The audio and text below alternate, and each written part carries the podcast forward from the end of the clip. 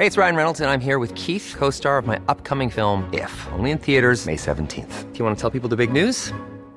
All right, I'll do it. Sign up now and you'll get unlimited for $15 a month in six months of Paramount Plus Essential Plan on us. Mintmobile.com slash switch. Upfront payment of $45 equivalent to $15 per month. Unlimited over 40 gigabytes per month. Face lower speeds. Videos at 480p. Active Mint customers by 531.24 get six months of Paramount Plus Essential Plan. Auto renews after six months. Offer ends May 31st, 2024. Separate Paramount Plus registration required. Terms and conditions apply if rated PG.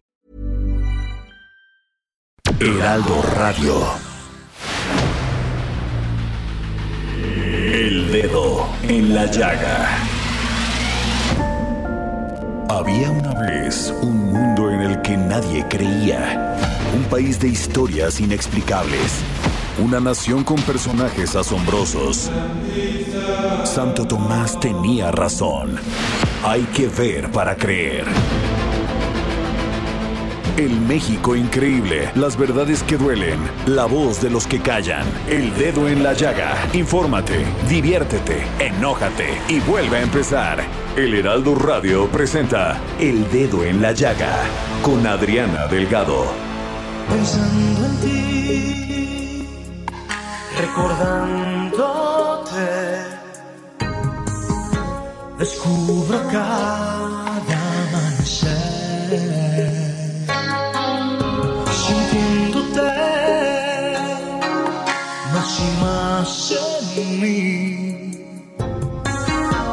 Espero al sol mayor.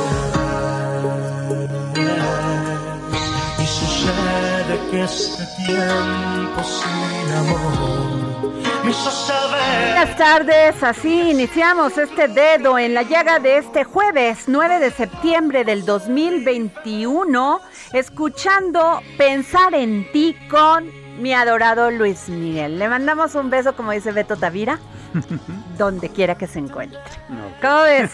Así iniciamos porque pues hay que ponerle, yo sé que es una canción muy romántica, hay que ponerle romanticismo. emoción, pasión a estos días tan terribles, Samuel Prieto, que hemos vivido en, esta, en Sí, este claro. país. El temblor de el pasado martes, la, el des- pues estas inundaciones en Ecatepec, En Ecatepec, en Tula este, también. En Tula, la pérdida de 17 personas, más de 30 mil personas damnificadas. Así es. En fin, no la tenemos nada fácil, pero pues le estamos echando ganas todos, no solamente el gobierno federal, los gobiernos estatales y todos, porque a nadie, nadie queremos estas tragedias. Claro. Qué terrible. Bueno, y este les cuento que el día de hoy el general Luis Crescencio Sandoval González, secretario de la Defensa Nacional, durante la ceremonia conmemorativa al Día del Estado Mayor, dijo, Ahora, con las funciones de Estado Mayor Conjunto, perfecciona su accionar como es ente integrador que con una visión estratégica dirige y coordina los esfuerzos de los Estados Mayores del Ejército y de la Fuerza Aérea. Asumimos el enorme compromiso de ser previsores y prospectivos, adoptando procedimientos innovadores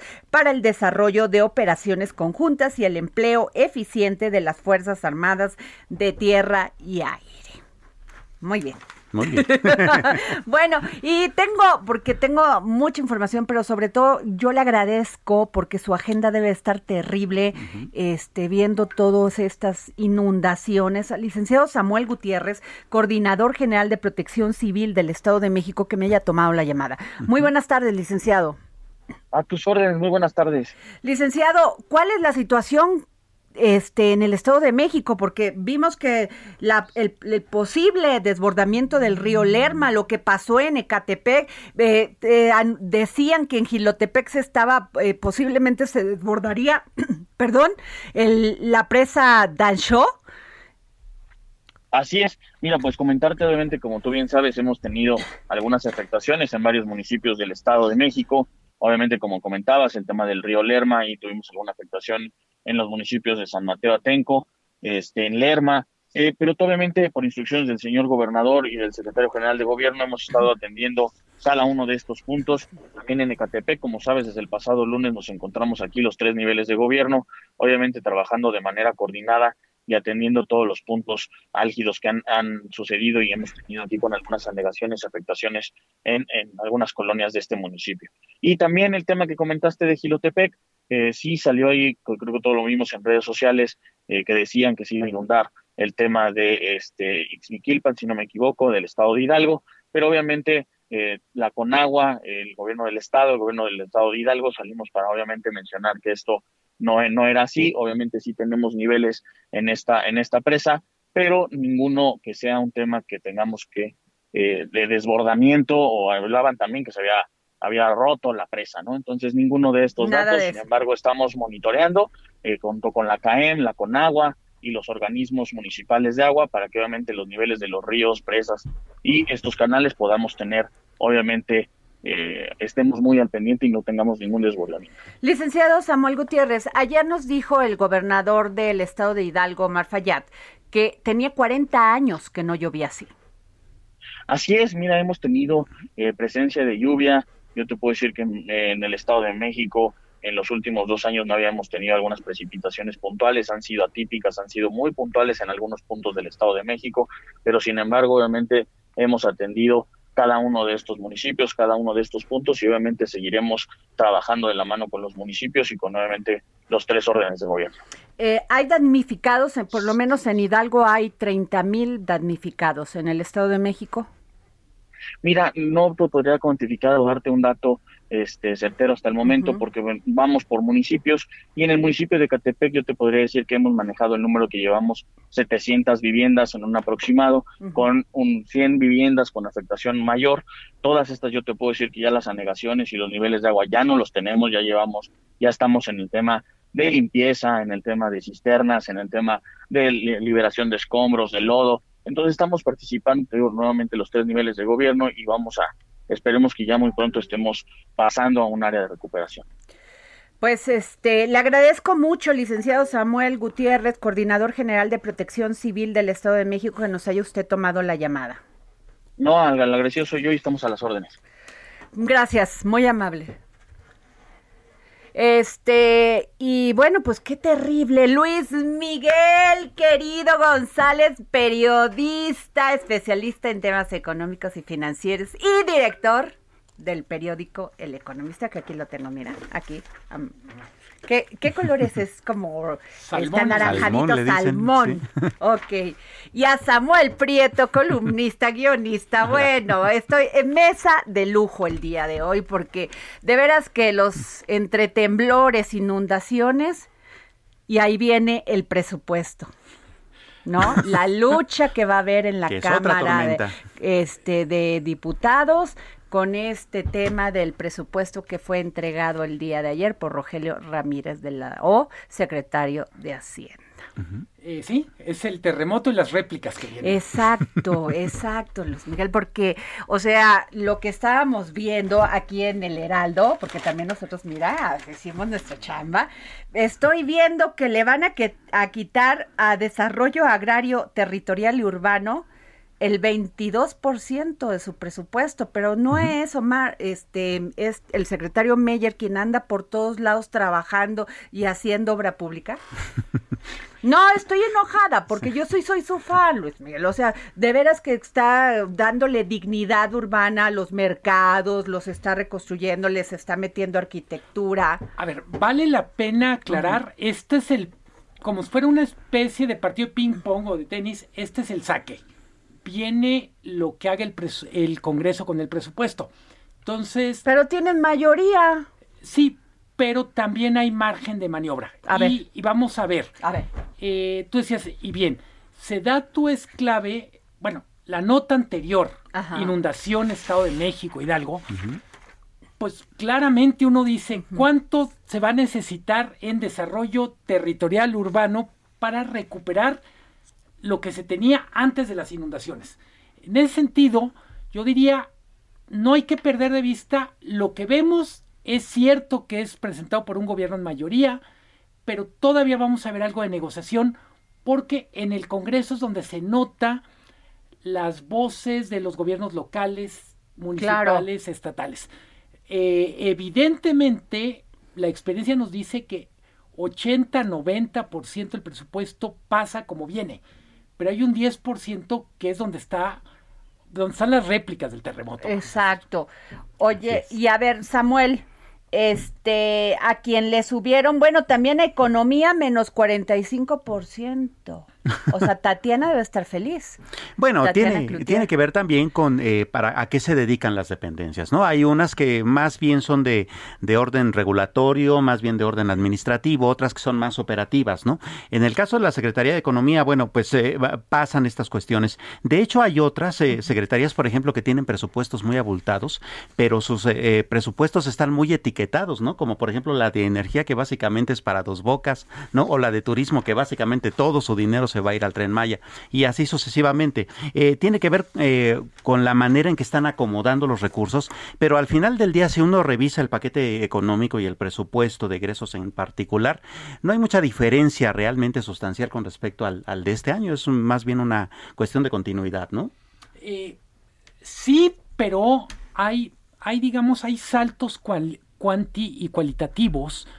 Por ejemplo, no, los medios creo que no le dedicamos suficiente atención a lo que está pasando con pensiones. Ah, ok. Eh, por una cuestión de demografía, cada vez más nuestro presupuesto va a reflejar todo el cuidado de personas de la tercera edad que, pues yo diría, no tiene más que crecer en los próximos años.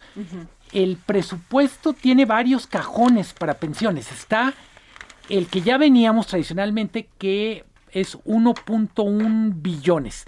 Pero luego tenemos la pensión para adultos mayores, que es un programa social. Son 262 mil. Pero además hay que sumar lo que del presupuesto del IMSS, de Pemex, de Comisión Federal, va a pensiones. Entonces, me parece que es cierto que es inercial, pero la propia inercia nos está diciendo, somos un país probablemente no ahorró suficiente para sus personas ancianas y lo va a tener que compensar con erogaciones presupuestales multimillonarias.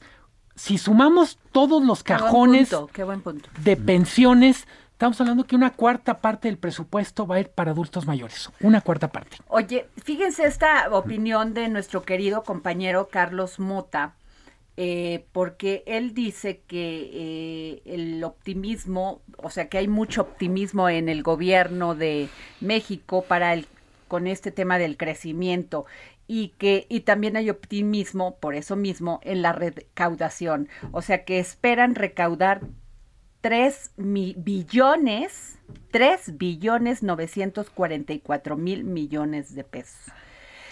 ¿Qué piensan? Porque se oye bonito, pero a ver.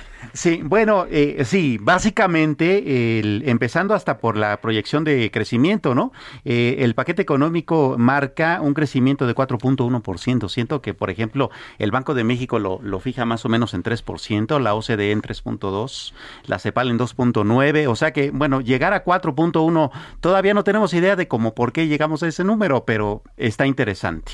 Eh, igual la cuestión inflacionaria, ellos esperan una inflación de 3.4%. No, bueno, estamos y el Banco de México dice que tal vez lleguemos a la meta de, la banda de 3 más menos 1% hasta 2022, si bien nos va, ¿no? Entonces, eh, parecen ser oh, de nuevo estas cifras que, que no se, se les encuentra una cuadratura y a partir de ahí entonces se desprenden estas inquietudes, ¿no? ¿De dónde va a salir entonces toda esta recaudación si se supone que los mismos eh, precriterios o los mismos criterios de política económica dicen que serán producto de la recuperación económica? Eh, ¿No? Coincido absolutamente. Eh, me gustaría poner más atención al tema de recaudación. Hay dos novedades. Eh, la parte del optimismo es, bueno, se cree que va a crecer la recaudación tributaria 7%. Eh, en, en, la, en el reparto de trabajo lo que significa es que le están diciendo a Raquel Buenrostro, querida Raquel, ponte chambia. Otra vez vas a trabajar 16 horas diarias para, para cumplir la meta. Ok. Pero sí hay un cambio que, que puede tener eh, implicaciones en vida cotidiana para mucha gente que nos está escuchando y es, eh, vamos a, se crea un nuevo marco tributario que le llaman régimen de confianza. A ver, a ver, explícanos eh, bien para todos los que estamos, porque ya me pusiste a temblar.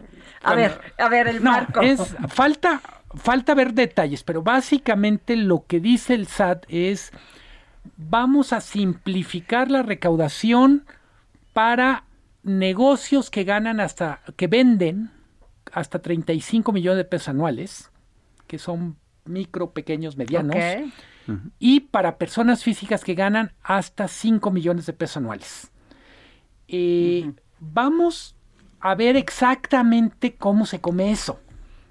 Prometen simplificar y cuando nos ponemos a temblar, yo diría, es rarísimo que el gobierno cumpla la promesa de simplificar. Y no me refiero a este gobierno. Así es. Es para lo que para ellos es simplificar con frecuencia es muy complicado para todos los demás. Pero ¿qué, qué significa simplificar en este? lo este que dice el SAT en, en, el mensaje de ayer y hoy en la mañana que hubo conferencia de prensa es vamos a considerar un solo elemento que son los, los ingresos, los flujos de una empresa porque dice, es muy complicado meter todas las variables. Entonces dice, como yo lo entiendo es, te vamos a, descomplicar la manera en que me expliques cuánto vendiste, etcétera, pero a cambio no, no te quieras pasar de listo con deducciones. Es decir, va a haber menos deducciones, pero menos tasa y vamos a considerar un solo elemento que es ingresos.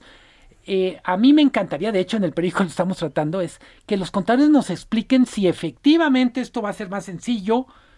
Eh, lo que dice la señora Buenrostro hoy en la mañana es, aquí no esperamos con el régimen de confianza subir recaudación, lo que queremos es ampliar base, que es de lo que nos quejamos mucho los que pagamos impuestos, es por qué somos los mismos cuando deberían claro. De repente también parece tener una cierta trampita. Que generalmente eh, es la clase media, ¿eh? Así es. La más amolada en este negocio. Y, y, trabajadores que están en la nómina de las empresas, normalmente. Anteriormente había un régimen de pequeños contribuyentes que es el que quieren sustituir de entrada con este régimen simplificado. Pero de repente también se dan una serie de discusiones que incluso se reflejan hasta en los medios, ¿no? Eh, sobre todo en los portales de contadores y de especialistas en cuestiones fiscales, ¿no? Eh, con respecto a cuidarse, por ejemplo, con respecto a eh, si tú tienes dos cuentas bancarias y en una te llegan los ingresos y haces una transferencia, te, te preguntan por qué, ¿no? O si hay una discrepancia entre lo que gastas y lo que ganas, o si, o de la manera en que pagaste tu tarjeta de crédito. Entonces, si lo que van a estar revisando es fundamentalmente tus ingresos, bueno, esto puede convertirse también en un problema de terrorismo fiscal si no se calibra correctamente, ¿no? Fíjate, dice, 96% de las empresas podrán cambiarse a un nuevo régimen de impuestos de confianza. A, ver, lo que lo que está diciendo... ¿Qué es un impuesto de confianza? Con todo respeto, o sea, porque, a ver, ya, eh, ya, ya... Pero, a ver. pero Adriana, eh, antes de que, ahora sí que antes de que cunda el pánico. creo que, ya estamos temblando todos aquí, les dije. Creo que tenemos que hacer la tarea de leer esto, incluido las letras chiquitas. Faltan, como muchas disposiciones fiscales, faltan todavía criterios, etcétera. Lo que están enunciando por lo pronto es, para el 2022 va a haber una nueva forma de clasificar tu situación fiscal para el 96% de los negocios y de las personas. Eh, yo diría, como, como diría el clásico, no es ni bueno ni malo, sino todo lo contrario, por el momento. Así es. Eh, hay, que, hay que leerlo con cuidado, hay que ver cómo lo, cómo lo detallan. La apuesta por recaudar, dice el SAT, y ya lo dijo el secretario de Hacienda en la reunión con, con los legisladores de Morena hace 10 días, es la, la, gran apuesta es grandes contribuyentes que no están tributando correctamente. Eh, en teoría, insisto, solo teoría, es lo que el gobierno dice es con los pequeños y medianos tengo que hacer más fácil el pago de impuestos, probablemente haciendo más fácil el pago de impuestos, quito un pretexto para algunos que están en la informalidad diciendo que es muy ah, complicado ese es un gran punto. Y además para, que tienes que pagar a un contador te tiene que llevar a explicar todo esto y muchos pues claro. Entonces no puede. la apuesta con la mayoría en las que estamos todos los de la cabina es va a ser más sencillo y eso va a permitir que haya más personas físicas más pequeñas empresas que tributen. El 7% va a salir de aumento de recaudación de crecimiento económico, que está entre signos de interrogación, y, lo otro es de mayor presión fiscal a grandes contribuyentes. Eso es... Que ya traen una presión bárbara desde hace dos años, ¿no? Eso es lo que dice el guion. Vamos a ver cómo se es que es muy ambicioso. Porque ya ves, el Banco de México subió las tasas de interés otra vez. bueno, hace que un mes. la ha subido en dos meses, dos veces. Y todavía faltan las alzas que vienen de Estados Unidos. Sí. Que esas en automático nos van a obligar. Híjole, es este Ay, que eh, cuando hablas de impuestos, hablas de. Bueno, a ver, eh, le quita 7.51% a agricultura y desarrollo. No, perdón, a la defensa nacional. ¿No se supone que uno de los temas es el combate a la seguridad? Ahí hay una discusión también que tiene que ver con el punto de vista político. Recordarás que incluso una de las eh, iniciativas que tiene el presidente y que posiblemente no alcancen a pasar, dada la nueva composición del Congreso, es que la Secretaría de la Defensa Nacional termine incluso ampliándose porque se busca que la Guardia Nacional entre a su, a su estructura. De ser así, bueno, llegaría la Guardia Nacional con toda, con toda esa estructura y con todo ese eh, presupuesto a robustecer la cuestión. La, la, la siguiente preocupación es para qué se está usando la defensa, ¿no? Porque ahora está construyendo aeropuertos, está construyendo un tren, está construyendo eh, eh, sucursales de un banco, está construyendo una serie de cosas, además este, haciéndose cargo ya en términos de concesión ya otorgada por la Autoridad Federal de la operación de un aeropuerto, ¿no? Entonces, bueno, habría que ver hasta qué, hasta dónde llegan eh, los, digamos, los presupuestos que tienen que ver con esas áreas, que también pudieran inyectarle recursos si es que sucede, ¿no? A ver, es que eh, se dice que hay disminución si solo sumamos lo que tradicionalmente era el presupuesto en seguridad, okay. que era ejército y marina. Okay. Si a esos dos le sumamos una tercera pata, que es Guardia Nacional, ya ah, no estamos hablando de una disminución. Así es. Sí, y, y, aquí sube, por ejemplo, en este rubro de seguridad y protección de 63 a 93 mil. Entonces, y además hay que recordar que algunos de los fondos federales que van que entran en otro gran en otro gran cajón que son participaciones de estados y municipios van a ir etiquetados para cuestiones de seguridad. Dicho otra manera, el dinero que le den a Pachuca para seguridad eh, está en el presupuesto, pero no aparece en este desglose que solo considera la distribución del Pero siempre ha sido así, ¿no, Luis Siempre ha sido. Siempre, que, se que incluso hubo una huelga de los alcaldes del PAN. Así es. Hace como un año. Sí, que no les estaban bajando ese dinero. Lo que podemos asegurar, y un poco volviendo a esto de que es inercial, es por inercia el gasto en seguridad va a crecer. Sí. Y en cualquier caso, me gustaría nada más poner, el problema con el gasto en seguridad, no de este sexenio, sino tradicional, es un gasto muy difícil de auditar. Porque con frecuencia dicen, a ver, por razones de seguridad nacional no podemos dar detalles de cómo está gastando. Entonces, no es que uno... que ver con viáticos, lugares estratégicos donde no es que uno, Así es. Sí, literalmente, no es que uno piense ni bien ni mal, pero en cualquier caso que un presupuesto que está creciendo sea muy complicado de fiscalizar. Eh, digamos, no es sano, lo digo en términos de... Pero sí se lo fiscalizaron a García Luna. Diez años después. no, diez años después. Es, o sea, el, el tema es, en la fiscalización tiene que ser casi en tiempo real para que sirva. Claro. Sí. Este, bueno, nos vamos a ver cuánto tenemos. Eh, bueno, tenemos un minuto y medio para eh, el tema de seguridad. Y en el tema también de agricultura, bueno, pues se mantuvo 7%, 7 al este subió, subió y este educación pública subió 7.88 para que veas que ahí sí no es una apuesta. A ver, ay, el, ¿qué tal el productor, eh?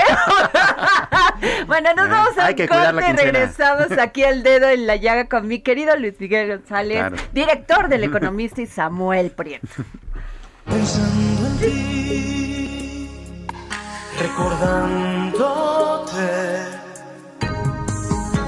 descubro cada amanecer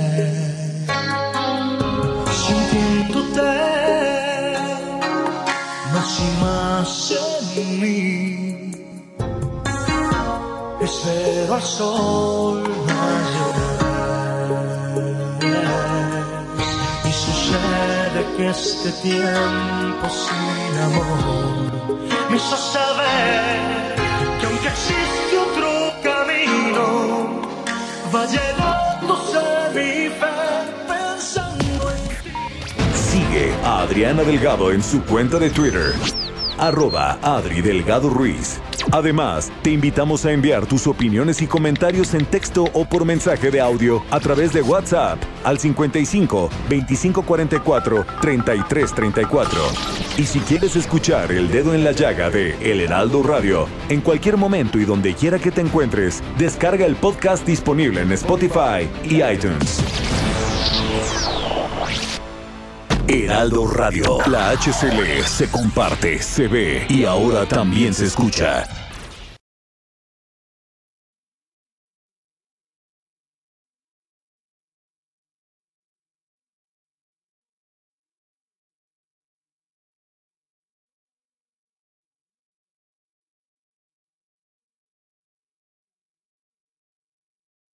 Heraldo Radio 98.5 FM, una estación de Heraldo Media Group, transmitiendo desde Avenida Insurgente Sur 1271, Torre Carrachi, con 100.000 watts de potencia radiada. Sigue a Adriana Delgado en su cuenta de Twitter en arroba Adri Delgado Ruiz. Y envíanos tus comentarios vía WhatsApp al 55 25 44 33 34 o 55 25 02 21 04.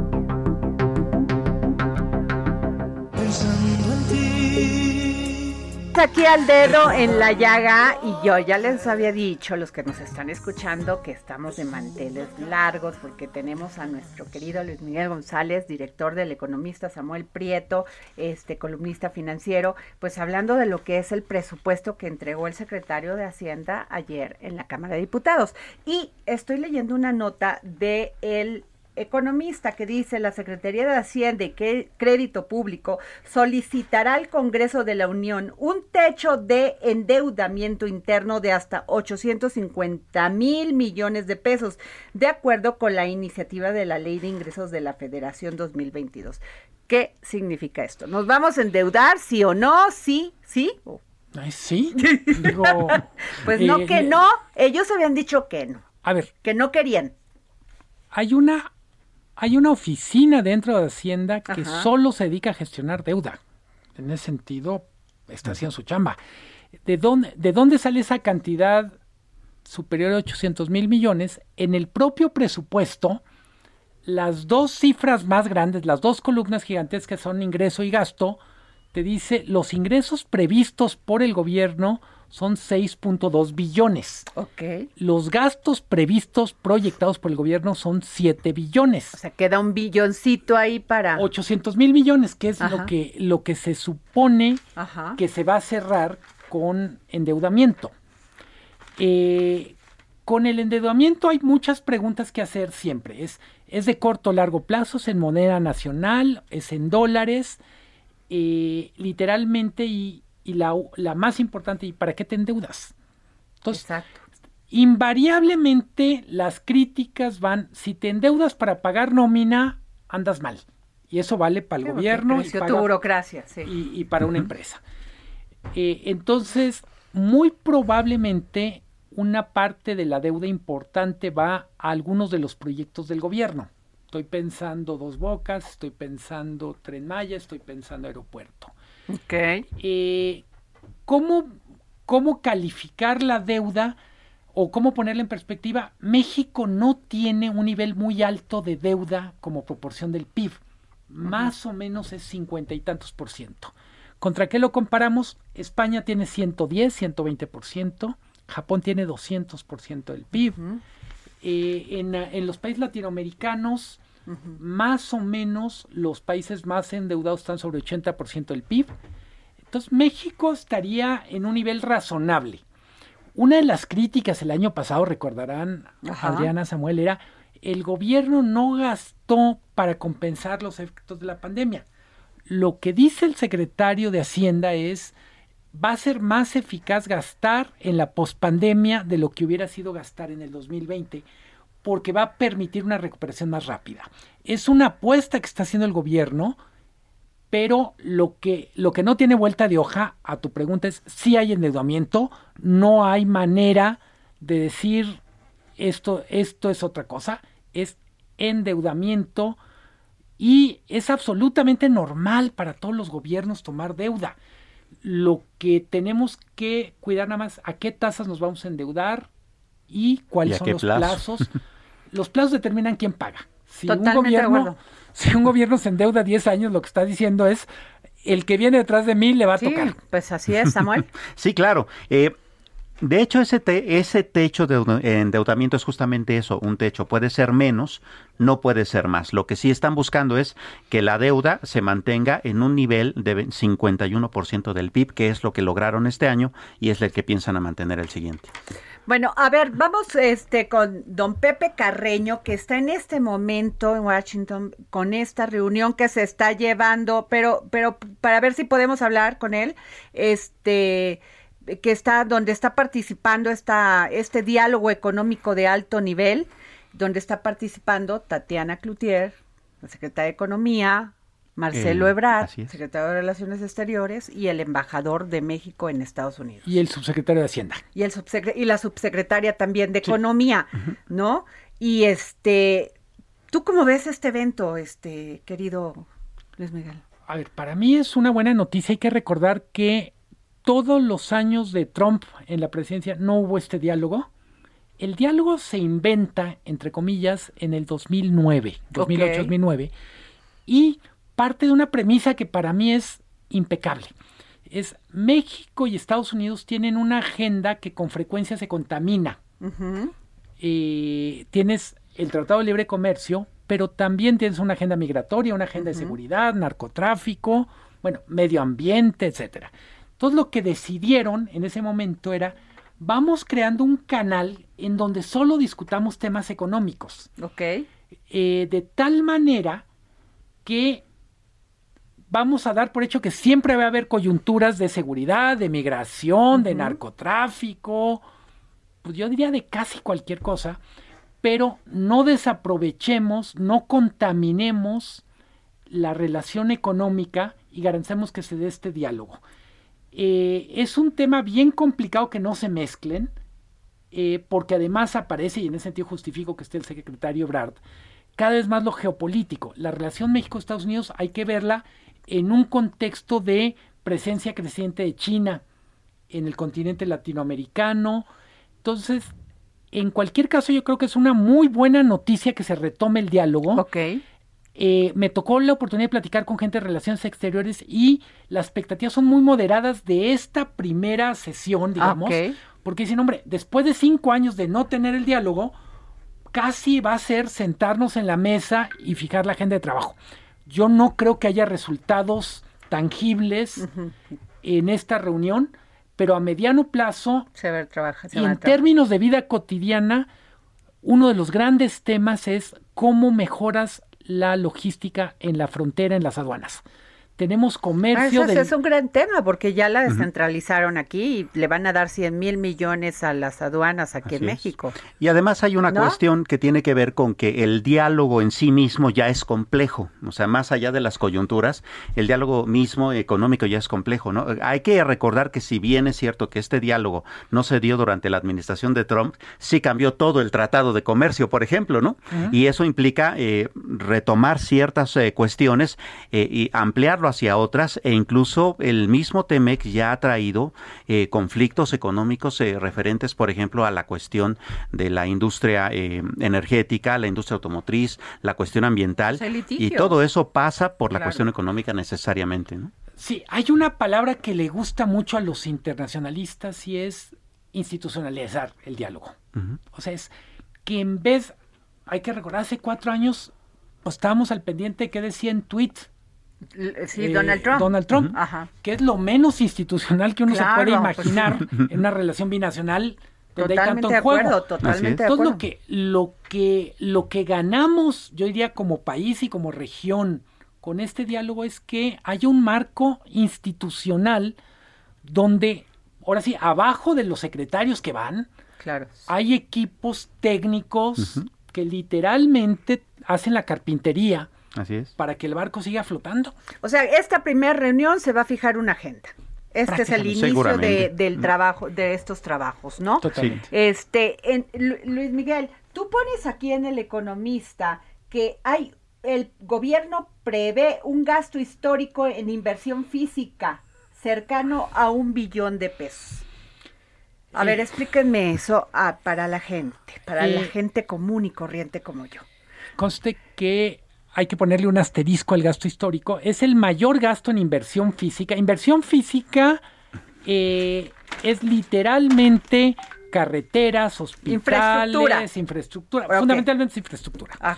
Eh, es gasto histórico, pero hay que considerar que tiene que ver con pesos corrientes, es decir, eh, si descontáramos la inflación, ha habido años en que se gaste más. Ok.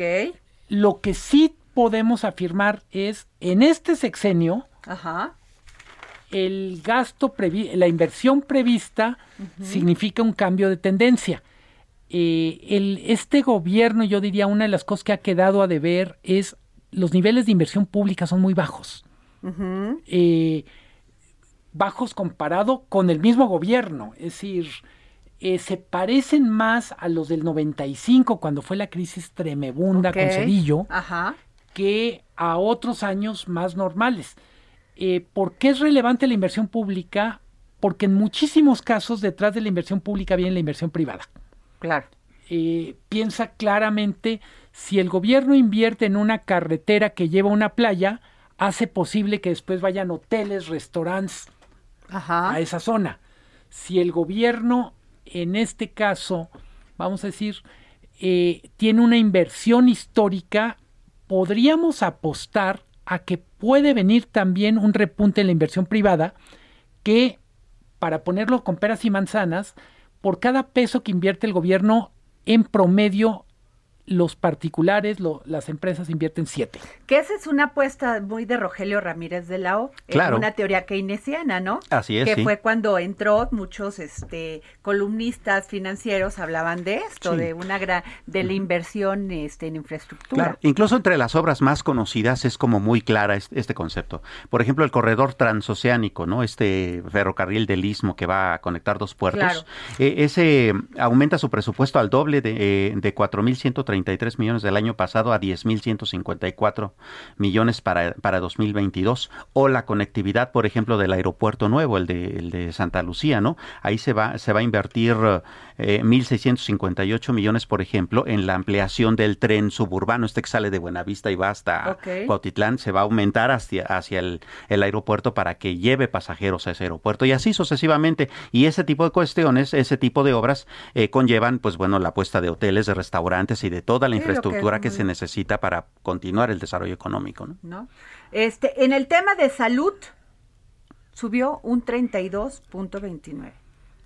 Eh, el año, hay que decir, eh, este año que inexplicablemente en el contexto de pandemia no creció el gasto en salud, en, cierto sentido pues disminuyó. se notó, Incluso en la inversión se notó, no había hospitales, mal, este, todos, este... Con falta de equipamiento. Sí, no, horrible, horrible. Yo creo que eso, hijo. Entonces, yo diría que en el caso del presupuesto de salud es una buena noticia, pero para ponerlo en perspectiva es, es compensar un pésimo 2021 en lo que fue asignación presupuestal para salud.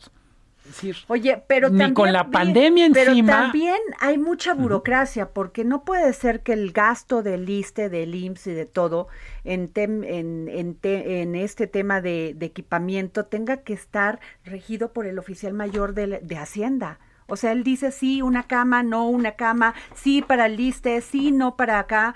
O sea, ¿cómo? Es que hay mucha la, burocracia. La oficial mayor, la, que, que, te toca defender género. No, eh, perdón, perdón, la oficialía mayor. Pero eh, es el eh, pretexto este de las compras consolidadas. Es ese es el tema, o se necesita un especialista en el tema. Yo creo que ahí entiendo la desconfianza del presidente al principio, con todo esto que había la corrupción, porque siempre esa es la justificación, la corrupción. Entonces vamos a, a concentrar.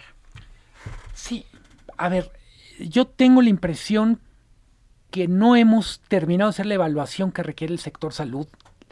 La pandemia nos puso a prueba y reprobamos. Ok. Eh, Lo reprobamos, pero así, tache, o sea, cero. No, hay. Y una parte tiene que ver con el presupuesto, otra parte tiene que ver con las instituciones en términos. Y como es bien dices tú, es cómo se toman decisiones. Eh, desde cosas tan simples como por qué los estados tienen que esperar a que desde el centro se les diga, ahí te van tres jeringas, cuatro cajas de, de, guantes. Eh, la lógica sobre un enfermo no espera, Miguel, te tienes que poner inyecciones en el momento. Entonces, yo, yo diría, eh, la pandemia nos enseñó hasta qué punto la economía y la sociedad depende del sistema de salud. Estamos tan sanos económica y socialmente como nuestro sistema de salud. Eh, ah, qué bueno. Ese es un gran punto. Y lo que vemos en el presupuesto es, bueno, ya nos cayó el 20 que tenemos que gastar más. Ok. Todavía nos falta por ver si gastan mejor, que son dos cosas diferentes. Hay más dinero, pero yo me encantaría que además de tener más dinero, los criterios de toma de decisiones sean mejores. Y es que también habría que agregar tal vez un siguiente eje, que es que la pandemia nos agarró en plena reinvención, entre comillas, del sistema de salud, ¿no? Y si no hay que revisar nada más que el INSABI tiene bastantes menos eh, abonados o tiene bastantes menos suscritos que los que tenía el Seguro Popular, siendo que el objetivo era que los que, fueran muchísimos mayores, ¿no? Y que incluso eh, tuvieran bastante más cobertura, que no hubiese preexistencias y estas cuestiones. Y bueno, ni siquiera soñemos con eso por ahora, pero sí eh, encontrar la manera de que entonces se, gaste correctamente el dinero. Sí, no caer en la ficción que lo que discute, que lo que propone Hacienda y discute el Congreso es la realidad. Así es. Eh, eh, es cierto que las intenciones se expresan en el presupuesto, pero el presupuesto, yo diría, se mide por cómo opera en el mundo real, cómo se gastó, eh, literalmente cuánto llegó, cuánto del dinero llega efectivamente a los objetivos. Es que cuando tienes ese temor de la corrupción y piensas que desde el que hace una lista hasta el que va y deja las cosas este, es un delincuente, pues ahí sí. ¿Cómo te lo digo? Estás más preocupado en cuidar a los otros que en hacer eficiente. pero a veces también crear un gran decisor de todo crea más corrupción, ¿no? Pues sí. y es como cualquier monopolio. A ver, tienes de un lado la corrupción y del otro la ineficiencia. Así es. Pues porque no tienes gente, no tienes personas capacitadas, no les quieres pagar. A ver, Ese es otro tema. Pero tienes además en algunos casos gente capacitada que está atrapada en una maraña de toma de decisiones que no los deja, claro. literalmente que no los deja mostrar lo listos que son. Me queda clarísimo eso. O sea, hay un... Bueno, a ver, salud, en, perdón, educación, en educación pública. Híjole, 4%, o sea, no hay 7%. Apuesta. Y un gran problema también es que hay que reconvertir todo el sistema. hay que recordar que hubo mucha inversión referente a la educación a distancia. Tenemos muchas escuelas abandonadas, muchas escuelas que incluso ya no tienen ni pupitres, ¿no? Entonces todo eso eh, vandalizadas. así es, y todo eso significa costos pues que al parecer no estaban considerados, ¿no? Y con un aumento Pero en el no veo innovación, no veo, o sea, así es. Entonces vamos a seguir igual. A ver, eh, lo que tenemos ahorita es solo el rubro grandote. Habrá, si recuerdan, cada secretaría en su momento va y defiende el presupuesto, explica cómo va a gastar, etcétera. Claramente, así como salud nos prendió muchos focos. Con educación pasa lo mismo, es necesitamos asignar más dinero, pero decía, decía, decían muy bien ustedes, por un lado está la reconversión de la infraestructura de las escuelas. Claro. Es decir, en algunos casos... ¿Eso de quién depende? De, educa de la Secretaría. O sea, la Secretaría también va a construir escuelas. Sí, a ver. ahí es donde... Pero, ah. pero nomás, para, en algunas, cuando, cuando estábamos discutiendo el regreso a clases hace 15 días, o sea, a ver, para algunas escuelas el reto es tecnológico, pero para otras es tener baños con agua. Claro, totalmente. En ese sentido, tenemos literalmente todo el espectro de necesidades y habrá que ver cuánto se gasta.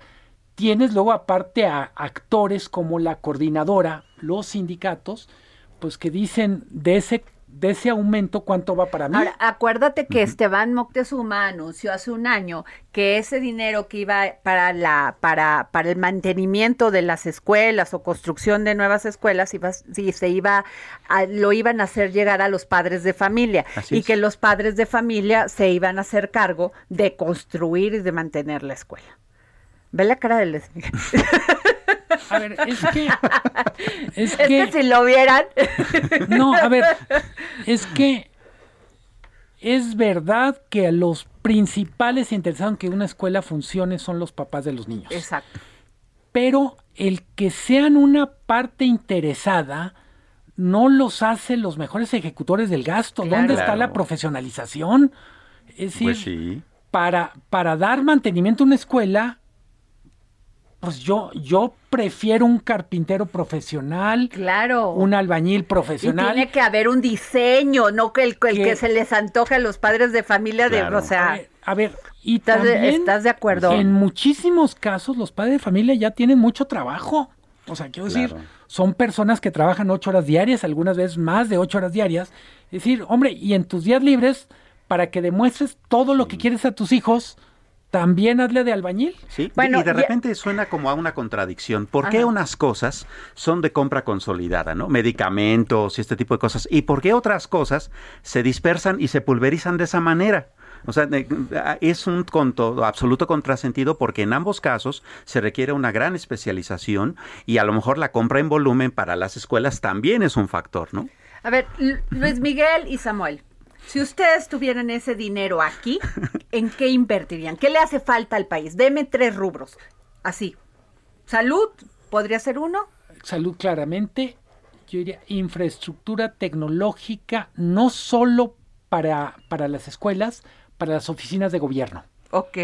Eh, creo que si comparamos lo que pasó el año pasado en el gobierno con lo que pasó en el sector privado, yo diría el sector sector privado hizo enormes inversiones para su reconversión digital, para poder trabajar en la, en la casa y estar conectado. En gobierno eso no ocurrió salvo marginalmente. Entonces yo diría, yo apostaría durísimo por gobierno digital. Gobierno digital, salud, te falta eh, una. Fronteras. ¿Por qué eh, fronteras? Es un asunto de seguridad, es un asunto de logística. Ok. Eh, la frontera sur literalmente es una ficción en el sentido de es totalmente porosa. Entonces necesitamos mucho más infraestructura para resguardar, resguardar la frontera sur y necesitamos mucho más inversión para que la frontera norte refleje lo que es un comercio del siglo XXI. Fíjate, en el eh, subió, perdón, el, el, presupuesto en CONACID, pero aún así es, insuficiente. Es muy súper chiquito. 11%. Samuel. Yo agregaría eso, eh, todas las políticas que se han perdido y que han y que deberían ser como parte importante de la estrategia para que la iniciativa privada pueda despegar. ¿No? Eh, eh, el emprendedurismo que se ha perdido por completo, hay que retomarlo porque haciendo negocios creamos empleos y a eso le reforzaría justamente estas cuestiones que tienen que ver con infraestructura, tanto física, a nivel de carreteras, a nivel de telecomunicaciones, etcétera, como a nivel tecnológico, ¿no? Que abrir negocios sea algo realmente fácil. Claro. ¿No?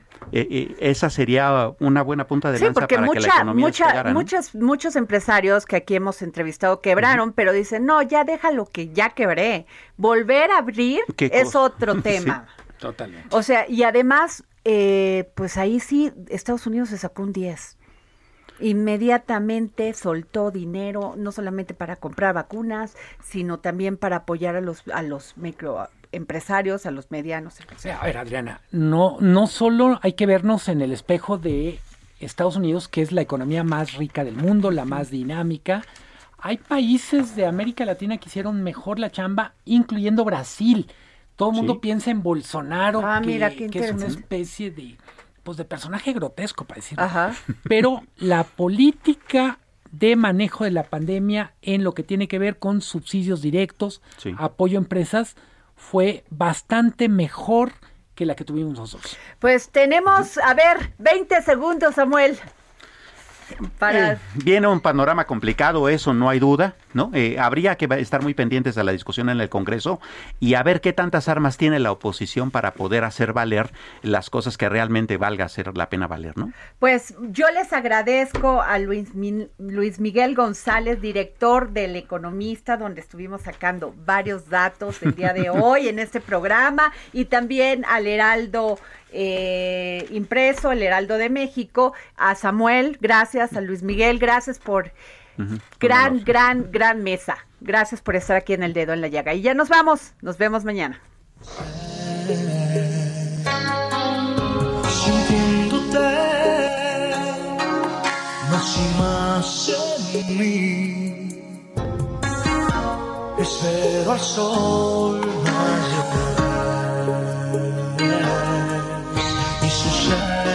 este tiempo sin amor. El Heraldo Radio presentó El Dedo en la Llaga con Adriana Delgado. Heraldo Radio, la HCL se comparte, se ve y ahora también se escucha. Hey, it's Paige DeSorbo from Giggly Squad. High quality fashion without the price tag. Say hello to Quince. I'm snagging high-end essentials like cozy cashmere sweaters, sleek leather jackets, fine jewelry, and so much more. With Quince being 50 to 80% less than similar brands.